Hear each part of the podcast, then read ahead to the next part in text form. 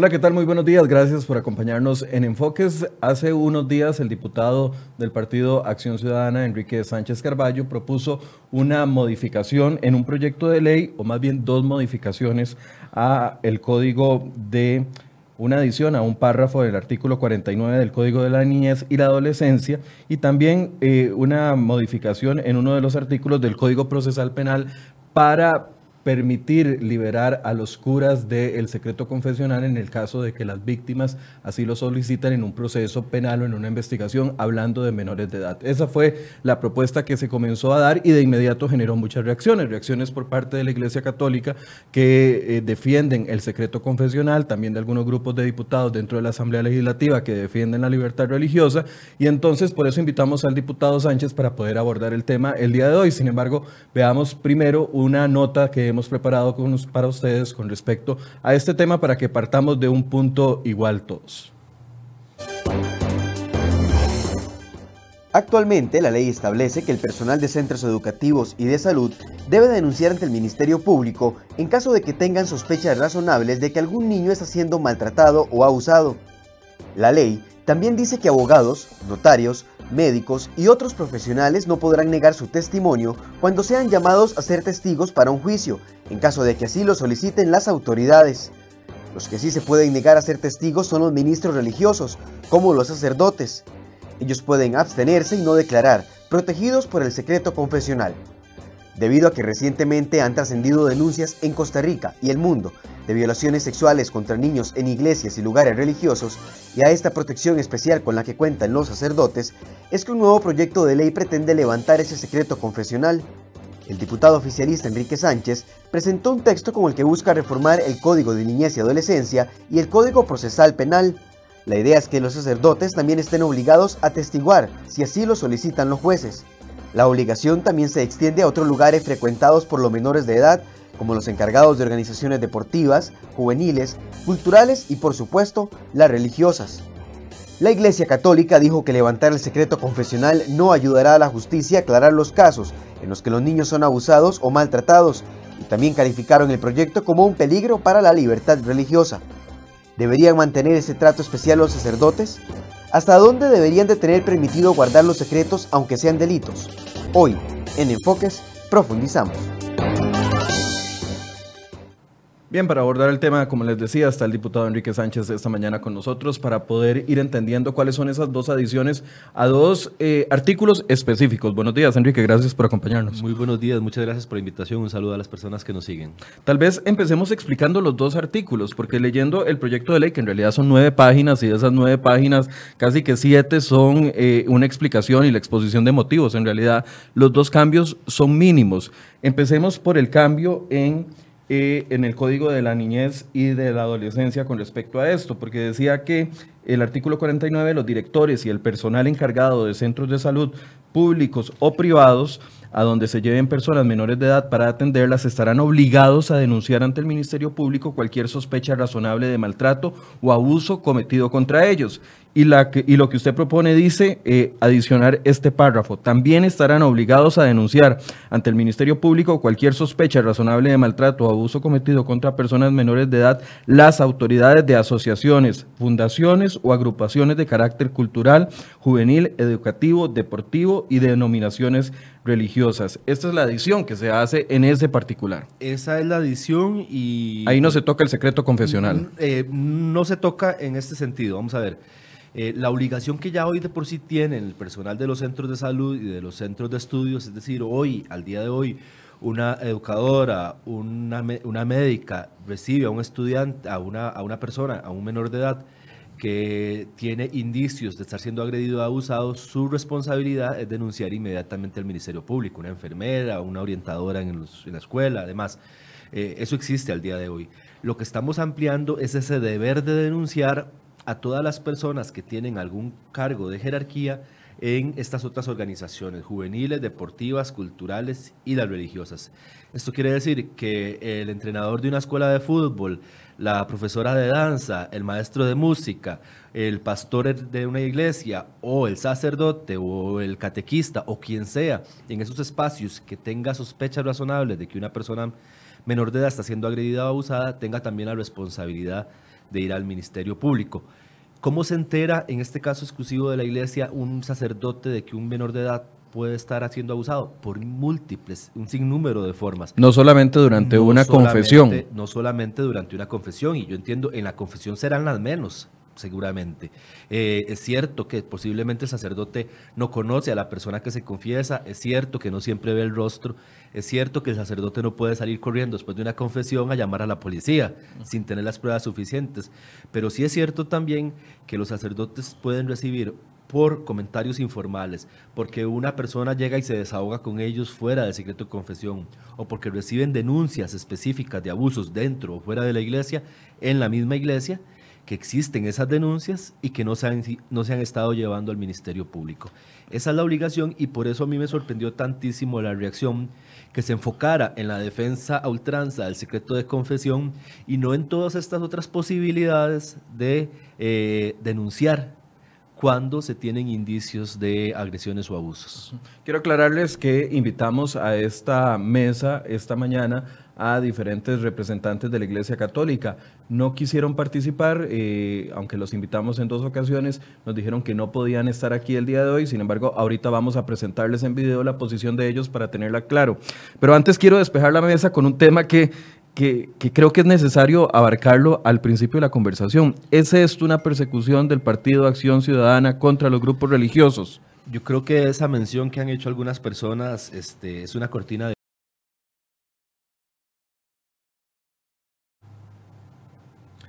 Bien, retomamos el tema. Nos disculpamos, la gente que nos estaba viendo en Facebook eh, Live eran los que tenían problemas, que nos están viendo en la página www.crhoy.com. Ahí no está- tuvieron problemas con la transmisión. Sin embargo, retomamos la conversación con Enrique Sánchez. Hablábamos, Enrique, que es importante ubicar en el contexto, con un ejemplo, cómo funcionaría este rompimiento del secreto confesional. No estamos hablando de eh, en el presente, estamos hablando en retrospectiva. Correcto. Por ejemplo, eh, el, ejemplo que mencionábamos.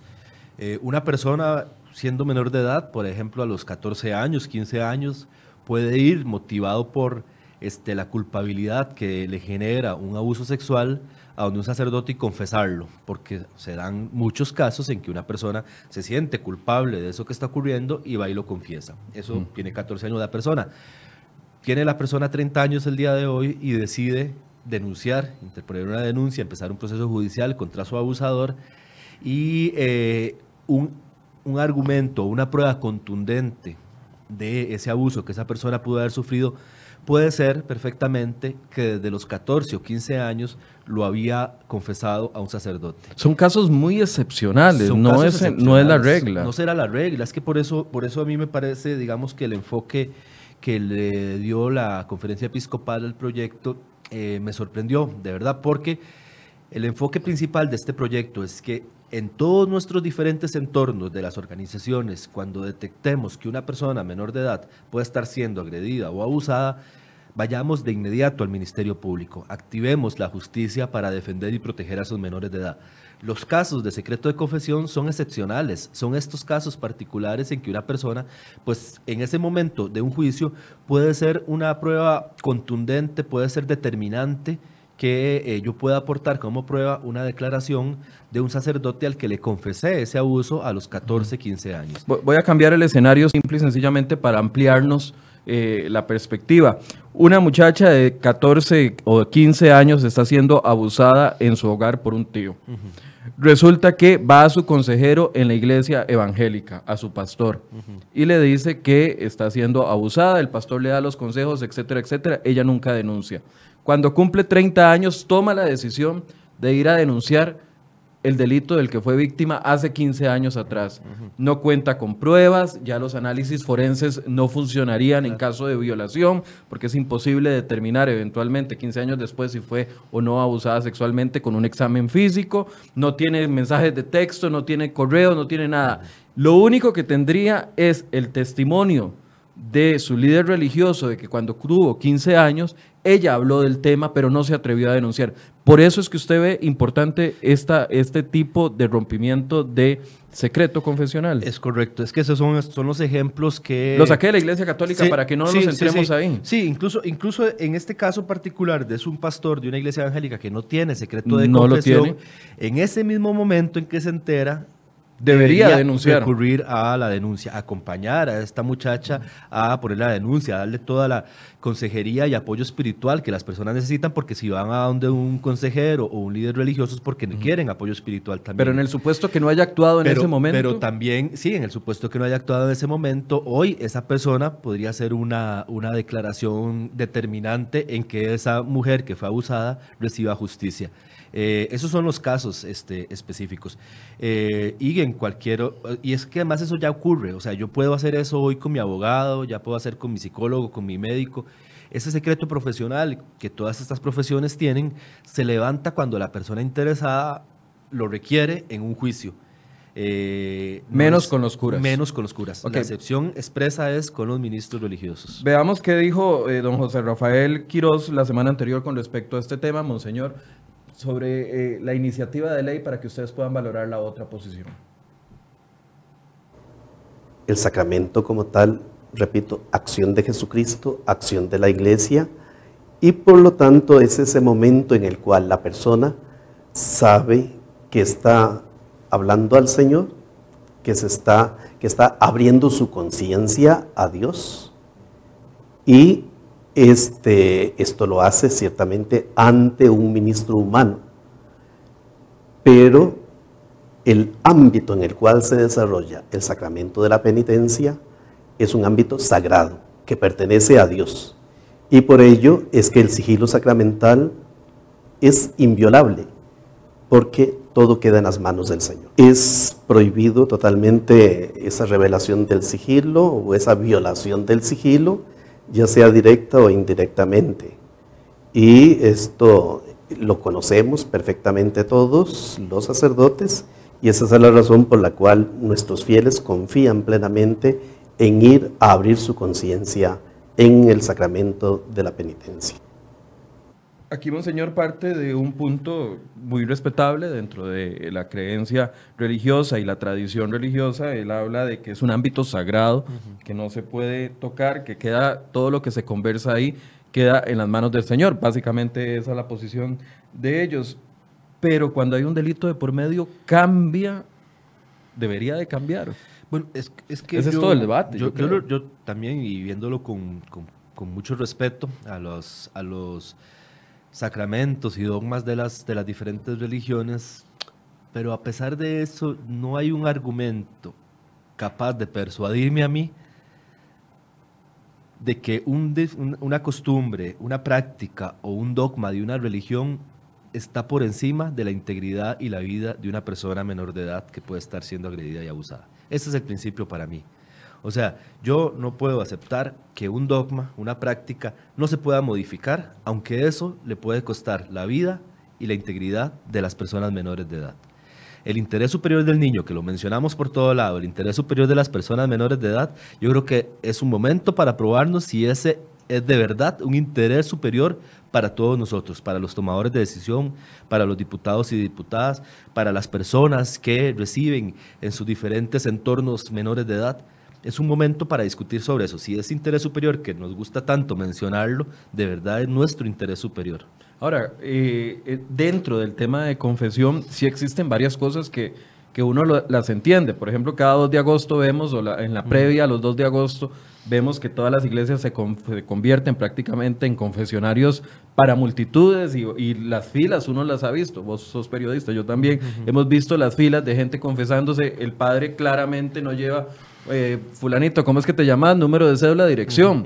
¿Cómo funcionaría en esos casos? Porque ha sido uno de los justificantes que ha puesto la Iglesia Católica. El cura no conoce a quien está detrás de la rejilla, no sabe quién es, no sabe su dirección, no sabe su número de cédula.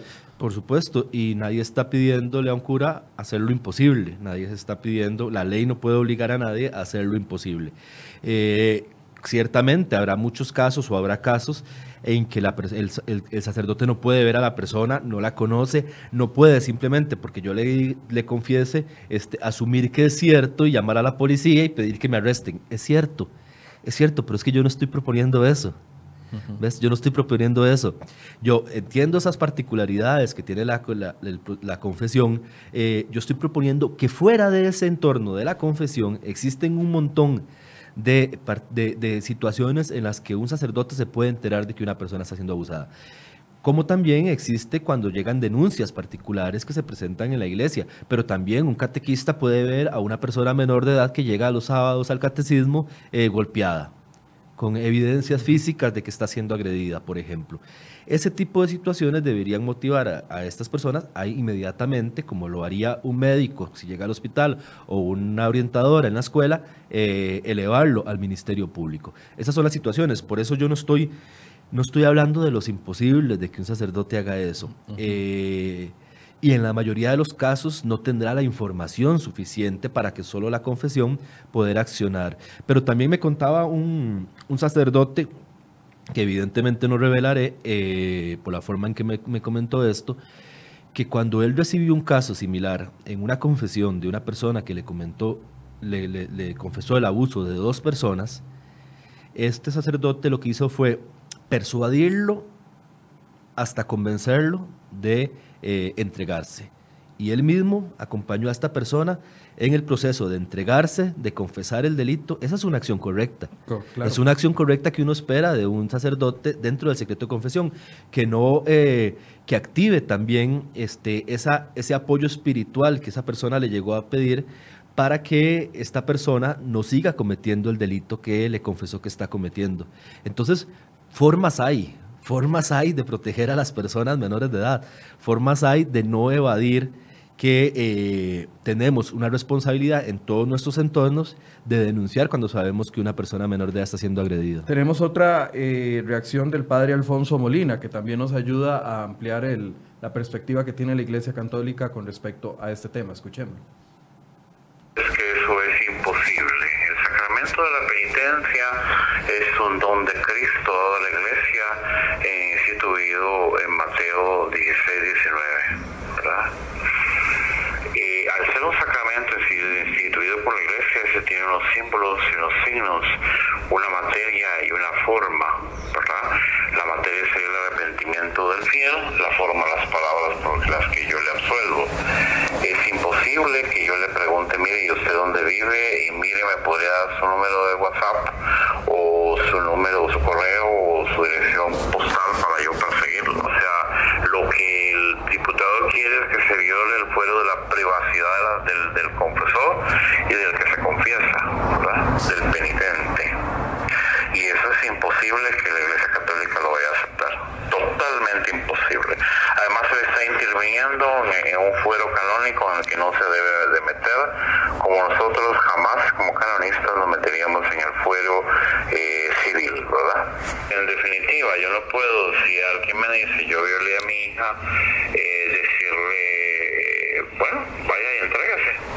O decirle a la persona, mire, yo maté, bueno, vaya y entrégase. No es mi papel, es que eso... Bueno, es una posición que prácticamente reafirma lo que estábamos diciendo, el hecho de que eh, la iglesia dice no conozco los detalles ni del confesor ni del que, del, del que está confesando, del cura. Sí, son esos casos particulares donde se coloca en un esquema de lo imposible, ¿verdad? Y está bien, yo no estoy pidiendo lo imposible, estoy pidiendo lo posible. Y lo posible es que todas las demás situaciones en las que se enteren que un menor puede estar siendo agredido, se eleven al Ministerio Público. Eso es posible, eso lo pueden hacer, eso no viola ningún sacramento, ni ningún sigilo sacramental, no viola ninguna norma de la Iglesia, simplemente amplía el marco de protección de, de, las personas menores de edad. Es decir, yo no escucho a las, a las organizaciones eh, deportivas protestando porque vayan a tener la obligación de denunciar. Eh, yo creo que muchas lo hacen responsablemente ya. Eh, o una organización cultural, una escuela de música, una escuela de baile. No, no, las escucho reaccionando de la misma manera porque vayan a tener la obligación de denunciar. Yo creo que ya de todas maneras muchas personas muy conscientes en esos espacios lo hacen y acompañan a los, a los, a los menores cuando tienen que hacerlo. Eh, pero es, es eso, es que no es un tema de una discusión sobre la iglesia o sobre un, un sacramento particular. La discusión acá es sobre las personas menores de edad. Es decir, nosotros estamos disminuyendo un grave problema por estar discutiendo eh, sobre hechos este, particulares y, supuestos de cómo se puede dar una confesión determinada. Son puras suposiciones lo que tenemos en el ambiente, ¿verdad? Eh, pero lo otro no son suposiciones, o sea, no son suposiciones que el hospital de niños atiende cinco niños al día víctimas de agresiones. No son suposiciones que haya 8.229 denuncias de abusos sexuales contra menores solo en el 2018. No son suposiciones que las agresiones contra menores de edad hayan aumentado un 74% del 2004 al 2017. Esa es la realidad que están viviendo nuestros niños y niñas. Ahora, mucha gente lo está interpretando como el Estado metiéndose, interponiéndose, legislando sobre la costumbre de un grupo religioso. ¿Dónde está el límite ahí? Es que yo lo veo complicado en el sentido de que, eh, bueno, hasta la misma Biblia dice que eh, se deben de someter a las autoridades del Estado. Incluso en uno de los evangelios habla de eso. Pero cuando el Estado quiere intervenir en un tema tan básico como la denuncia de un delito sexual, es que no estamos hablando de otra cosa que, una, que un delito. Ahí sí saltan sí, la iglesia. Sí, sí, yo, es, es la complejidad de ese límite. Yo, desde mi punto de vista, eh, ninguna, ninguna religión o ninguna, ninguna práctica de una determinada religión está por encima del Estado de Derecho, está por encima del marco normativo del Estado en el que está instalado esa, esa religión, esa determinada iglesia. Eh, y yo creo que, que efectivamente, así como la iglesia en otros momentos se ha tenido que revisar en sus prácticas, así como el mismo Papa Francisco recientemente convocó una cumbre donde se reconoce que tenía un problema y que tenían que tomar decisiones al respecto y crea un nuevo protocolo de atención de los abusos sexuales que incluso obliga a que se resuelvan en un máximo de 90 días e insta en esa misma cumbre a que los estados tomen medidas para prevenir y sancionar este tipo de delitos, este, en ese marco yo creo que todo está, todo debería estar abierto a la revisión si esta revisión es en función de la protección de las personas menores de edad. Dice Martín Jiménez, el Vaticano es un gobierno autónomo, no está en nuestras manos cambiar las leyes de ese Estado. Es más fácil cambiar a los sacerdotes del país que ellos cuenten los secretos de confesión. Bueno, claramente no se está buscando cambiar las leyes del Vaticano, pero entiendo el, espíritu del mensaje en el tema de principios, ¿verdad? Sí, claro. Pero, pero, el eh, derecho canónico, eso hay que tener claro, el derecho canónico es, un es el derecho que rige a los miembros del clero, no al Estado costarricense ni al Estado en que está esa iglesia. Rige a los miembros del clero, o sea, es decir, a las personas que están dentro de la religión. Esas son regidas por el derecho canónico, pero ellos están también eh, inmersos en la sociedad costarricense y por tanto tienen que responder al Estado de derecho costarricense. Cambiémonos de religión. que una religión que acepta la poligamia o tener, tener varias esposas. Entonces, pero el Estado costarricense prohíbe eso. Entonces se está violando esa libertad religiosa a tener varias esposas porque el Estado costarricense impide eso, ¿no? No se está violando porque se reconoce que esa religión o las personas de esa determinada religión están inmersas en el Estado costarricense y responden al Estado de Derecho costarricense. Claro, pero en el momento en el que quieran aplicar la ley, van a tener que sujetarse a lo que está escrito en la ley. No van a tener una excepción solo porque su creencia religiosa lo permite. Pero hay excepciones como esta del Código Procesal Penal para una determinada religión. Voy a leer algunos de los comentarios de doña Ivona Cuña, que es una de las diputadas que reaccionó más rápidamente, aunque no es es eh, católica, es una persona protestante evangélica, y sí mencionó algunos de los, eh, o criticó la propuesta del PAC. Eh, vamos a ir poniendo los tweets que ella puso ahí en pantalla. El primero dice, la propuesta de la bancada del PAC escapa a toda lógica, ya que no se puede predicar que el Estado debe estar separado de la iglesia y a la vez pretender legislar sobre un sacramento. La libertad religiosa es un derecho fundamental y debe ser respetado para siempre. Como Estado no podemos obligar a un sacerdote a ir contra su fe y a hacer algo que lo llevaría a la excomunión, que es una de las consecuencias de romper el secreto eh, sacramental. El tema ya está normado en el artículo 49 del Código de la, de la Niñez y de la Adolescencia y en el momento en que un sacerdote se vea obligado a decir que no romperá el secreto de confesión, se le obligará a declarar que está cometiendo un delito de inconstitucional y es inconstitucional que una persona sea obligada a declarar contra sí misma. Solo la sola idea de la bancada del PAC revela un completo desconocimiento sobre el sacramento de la confesión, pues en este el sacerdote no pide al feligrés identificarse y en otras ocasiones ni siquiera puede ver su rostro. ¿Qué opinión le merecen las declaraciones de la diputada? Yo creo que es bueno leerse los proyectos de ley antes de hacer hilos de Twitter sobre un proyecto y un tema tan complejo que había que comprender, que había que interiorizar, que claramente la diputada no estudió, no analizó, eh, porque menciona muchas cosas que no se están tocando para nada en el, en el proyecto de ley. Eh, bueno, el proceso de discusión de la Asamblea Legislativa apenas está empezando, ¿verdad? Eh, y es un tema que requiere explicación. Hemos estado en ese esfuerzo en medios de comunicación, ayer en el plenario, en control político, explicándolo. Y habrá otros espacios en la comisión una vez que el proyecto sea asignado para también ampliar esa, esa explicación.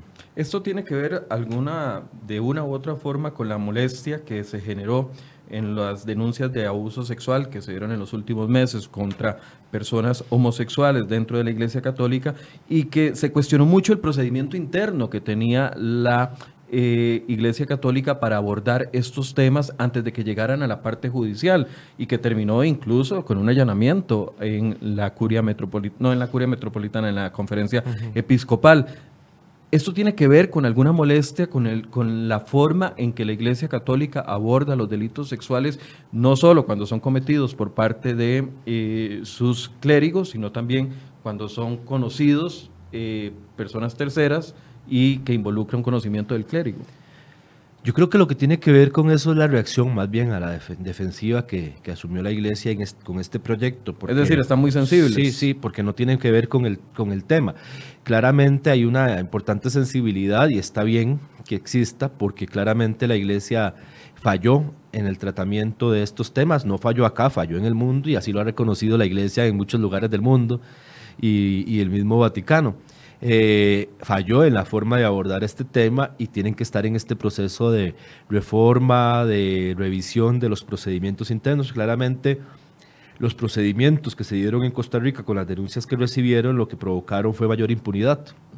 Eso fue lo que provocaron, provocaron que muchos de los casos prescribieran, provocaron que la persona que hoy este, tiene un juicio pendiente esté prófugo de la justicia Hablamos del padre Víquez. El padre Víquez, por supuesto, este, con un caso que, que, hubiera prescrito en septiembre si no fuera porque se logró eh, entrar en vigencia la ley de derecho al tiempo antes de que esa prescripción.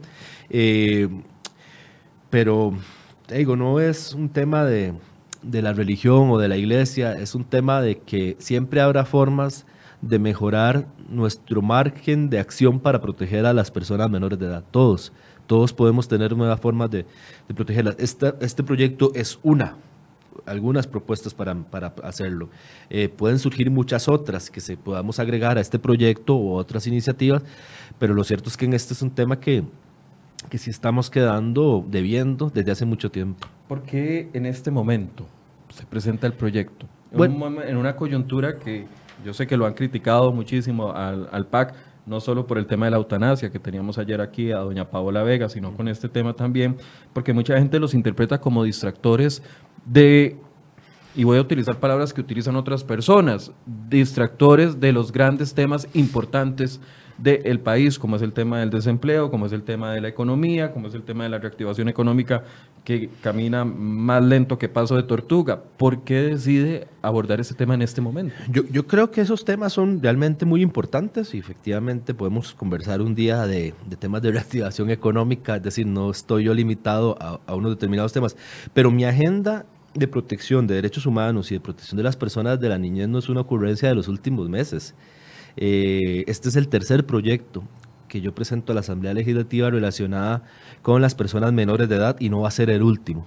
Eh, presenté el proyecto para modificar los procesos de adopción para que estén priorizados, para que esté priorizado el interés superior de la persona menor de edad y no los intereses de los adoptantes. Es una modificación al paradigma como se dan los procesos de adopción enfocado en las personas menores de edad y no en, la persona que desea adoptar, como ocurre en la actualidad. Presenté el proyecto de ley de derecho al tiempo que le da a las personas abusadas eh, que fueron que sufrieron abuso siendo menores de edad un plazo mayor. un mayor plazo para acudir a la justicia y que sus casos no prescriban.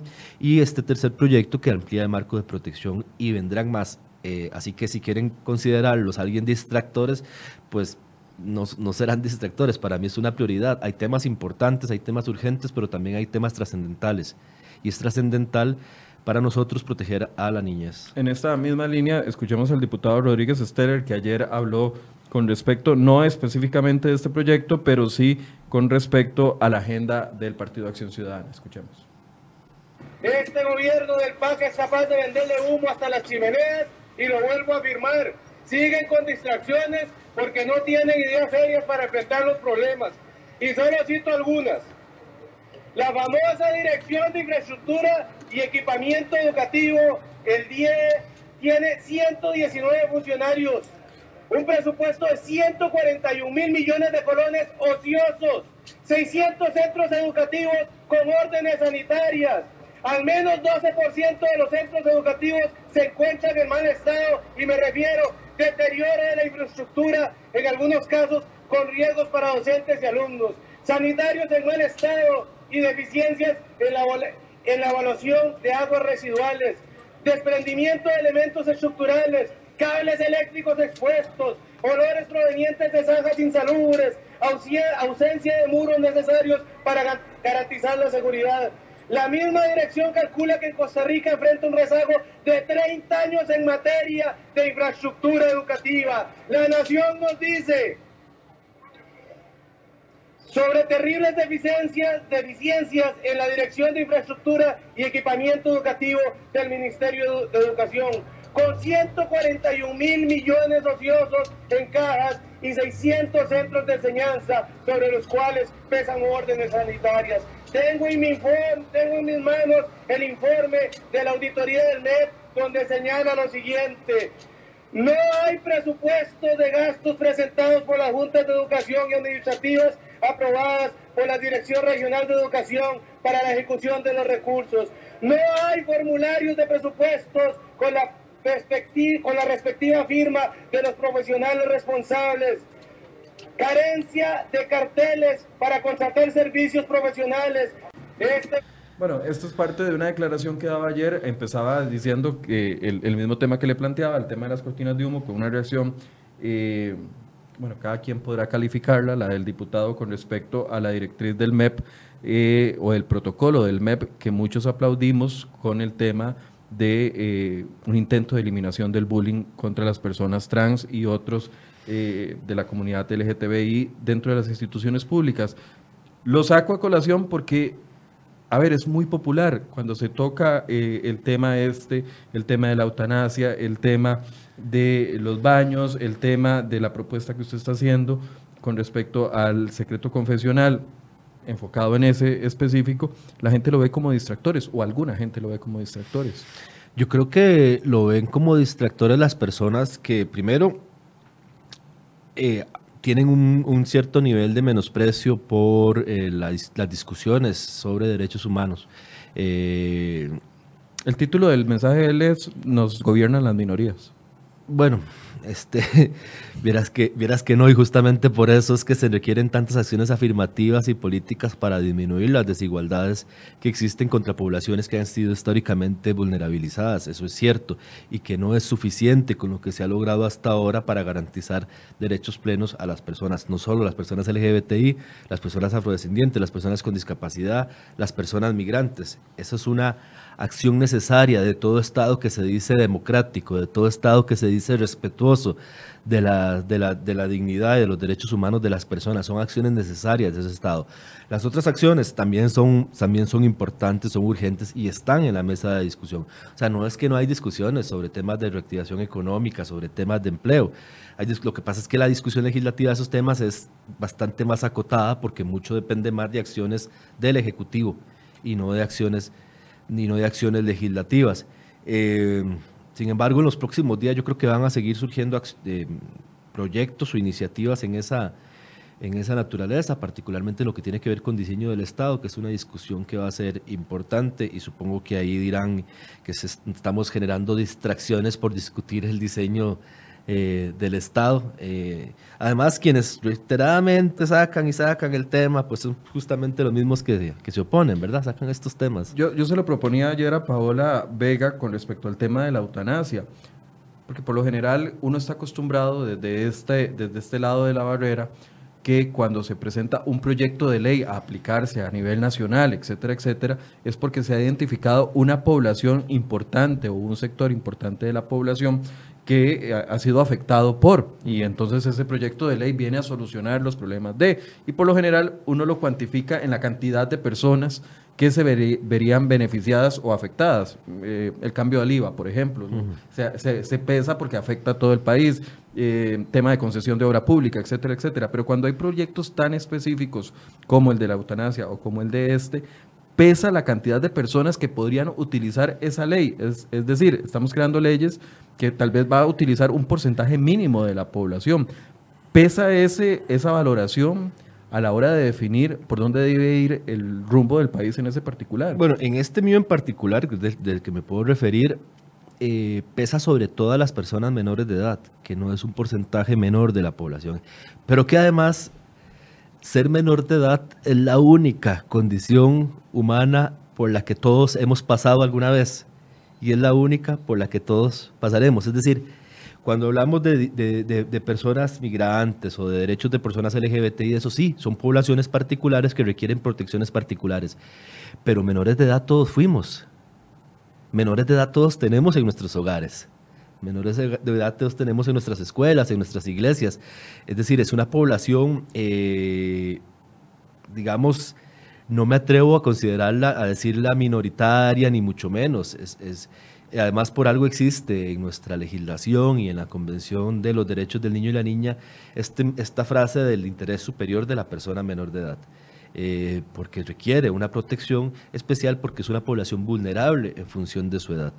Eh, entonces, yo creo que si empezamos a incluir a las personas menores de edad en un grupo minoritario, un grupo que tal vez este, no requiere protección especial, pues estamos construyendo un futuro muy triste y un futuro muy, muy, muy lamentable.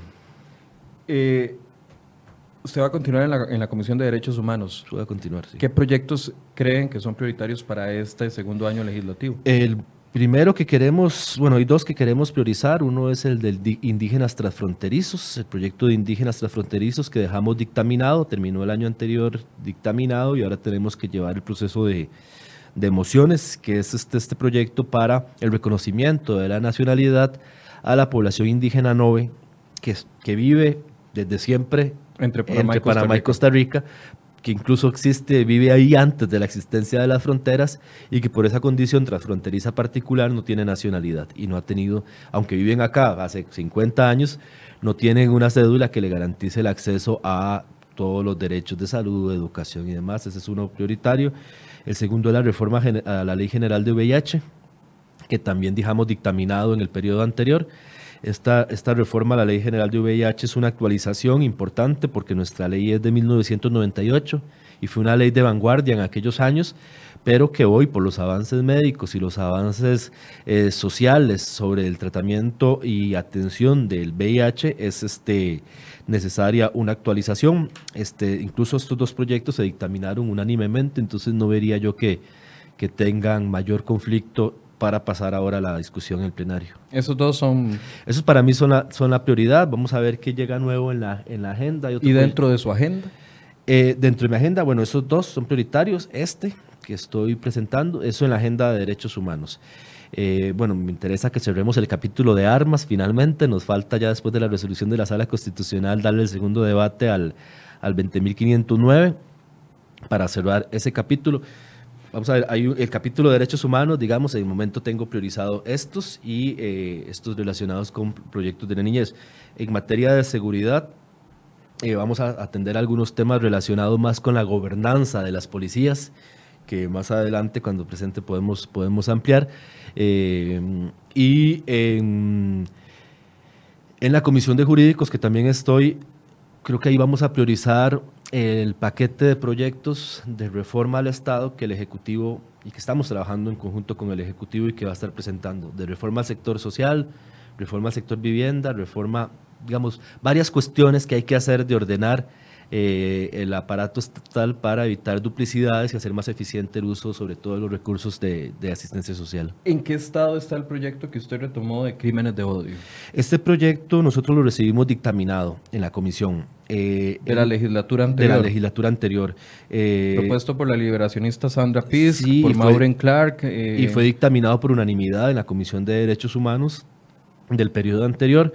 Eh, el proyecto no es sobre crímenes de odio porque no hace tipificaciones, es una ley marco contra todo tipo de discriminación.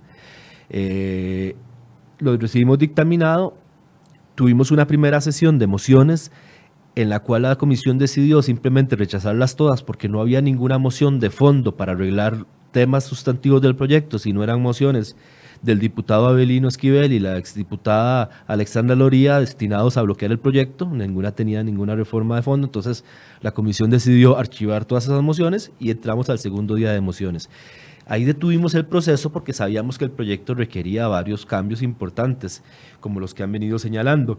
Eh, trabajamos un sustitutivo con el apoyo de la Defensoría de los Habitantes, que está listo, está presentado, pero no hemos podido entrar a la discusión porque no queríamos eh, apresurar una discusión de un texto que todavía le falta, nos parece bastante consenso.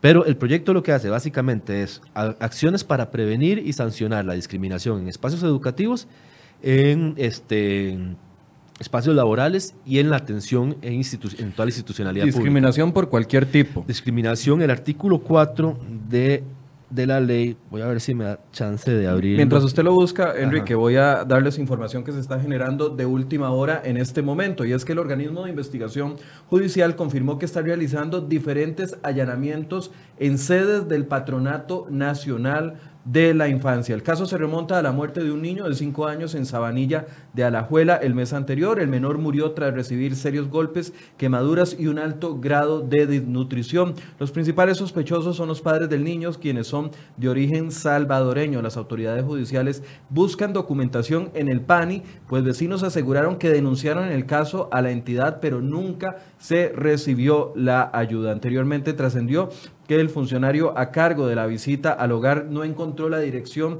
de ese lugar donde se estaba estableciendo la denuncia y por eso no intervino y finalmente hubo un desenlace completamente lamentable y fue la muerte de este menor de cinco años. Confirmamos entonces que en este momento el organismo de investigación judicial está realizando los allanamientos en diferentes sedes del PANI para poder eh, determinar si hubo negligencia por parte de las autoridades del Patronato Nacional de la Infancia a la hora de atender esta denuncia que no se atendió o a la hora de no atender esta denuncia que culminó con la muerte de un menor de 5 años. Esto es una noticia que está en desarrollo, ya en la página de crhoy.com pueden encontrar la primera nota, tenemos a nuestro periodista Joel eh, Solano en la zona para poder traernos más detalles, ahí pueden encontrar en crhoy.com la nota con respecto a este tema que es una noticia que se está dando en desarrollo.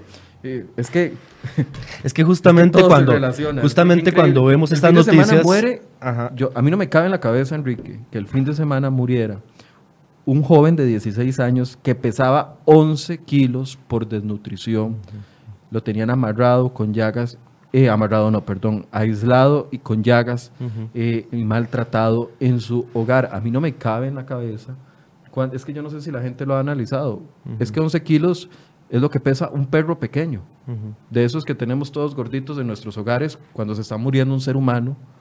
y, esto que está dándose. Perdón el, eh, meter la, la- la cuchara, pero es que eh, es, indignante lo que está sucediendo contra los menores de edad en nuestro Y, país. y- y cuando leemos estas noticias, cuando surgieron estas noticias de estas dos muertes hace dos semanas de dos, de dos menores de edad, todos nos alarmamos, todos nos pedimos cuentas, todos exigimos, culpamos a los padres, generalmente a la madre, culpamos al PANI, culpamos a todo el mundo. Ok, sí, hay responsabilidades en todo eso, pero ¿y la nuestra? O sea, no es una responsabilidad que, estamos, que tenemos todos como Estado de proteger a las personas menores de edad. Que hagamos lo que nos toca. A mí, como diputado, me toca generar las herramientas para que evitar y prevenir este tipo de agresiones contra menores de edad. Es lo que me toca hacer en mi vida pública en este momento. Estamos haciendo justamente un análisis del PANI en estos días, por eso decía que vienen más proyectos eh, detallados del PANI con, con personas de sociedad civil y de organismos internacionales expertos en el tema para ver qué hacemos con esta institución que parece que evidentemente dejó de cumplir con el objetivo central de protección de las personas menores de edad. Entonces, estamos en esa revisión y pronto, pronto vendrá. Te iba a leer este, esta parte del artículo 4 de la ley, porque esto es lo que justifica esta ley, que dice, la discriminación puede estar basada en motivos de nacionalidad, edad, sexo, origen étnico, racial, color, orientación sexual, identidad y expresión de género, idioma, religión, identidad cultural, estado civil, afiliación gremial, opiniones políticas o de cualquier otra naturaleza, posición socio- socioeconómica y geográfica, nivel de educación, condición migratoria, de refugio, de asilo o desplazado interno, discapacidad, características genéticas, condición de salud mental o física, incluyendo las enfermedades infectocontagiosas, psíquicas, incapacitantes o cualquier otra.